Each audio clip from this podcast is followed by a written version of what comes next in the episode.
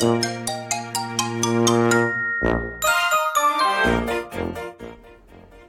様おはようございます。呼吸です。ありのままを愛するラジオにようこそいらっしゃいました。ありがとうございます。みんな違ってみんないい。誰もがありのままの自分で安心して今ここにいられたらいいですね。人は生きてるだけで存在しているだけで価値がある。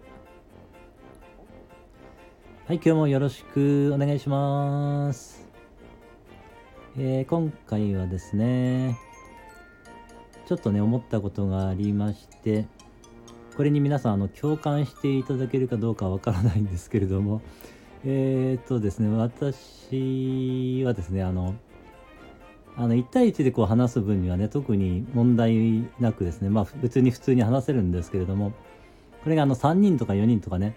えー、複数になってくるとですね、えー、ただ聞いてるだけになってしまってですね何て言うんだろうな。あのまあ相づちは打つんですけどね。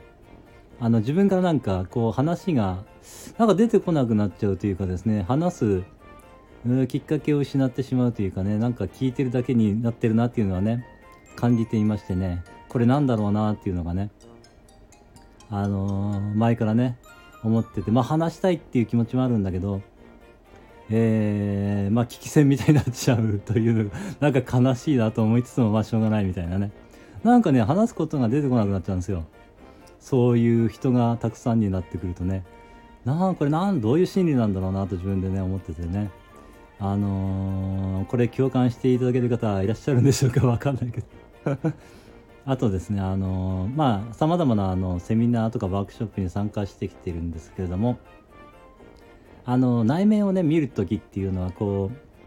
う、なんて言うんだろうな、誰ともこう、話さないで、こう、ね、その自分の内側に向き合って、こう、なんかをね、こう書き出していったり、ただ内側をね、感じるっていうことを、まあ、そういうことが結構あるんですけれども、誰とも話さないでくださいって言われるとね、あのその何て言うんだろうなそそういう状態でこう人の中にいるっていうのがすごい私楽なんですけれどもこれあれですかね分かっていただける方いらっしゃるかな。あのすんごい楽な感じがするんですよね。ただただこう無言で、えー、人の中にいる。みんなもその状態でねまあいるわけで。なんかねそれが私にとってはすんごい安心できてねこれなんだろうなとは思うんですけれどもあのまあそれだけすごく、えー、人に気を使っているのかもしれないんですけれどもえー、なんかねちょっと今 今日はなんかそんなことを思い出してねこれなんだろうなというふうにねちょっと思ったので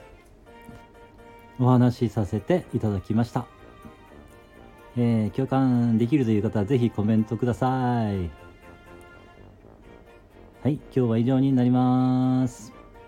今日もお付き合いくださいましてありがとうございました。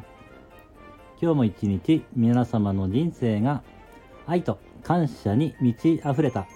素晴らしい一日になりますように応援しています。ありがとうございました。ではまた。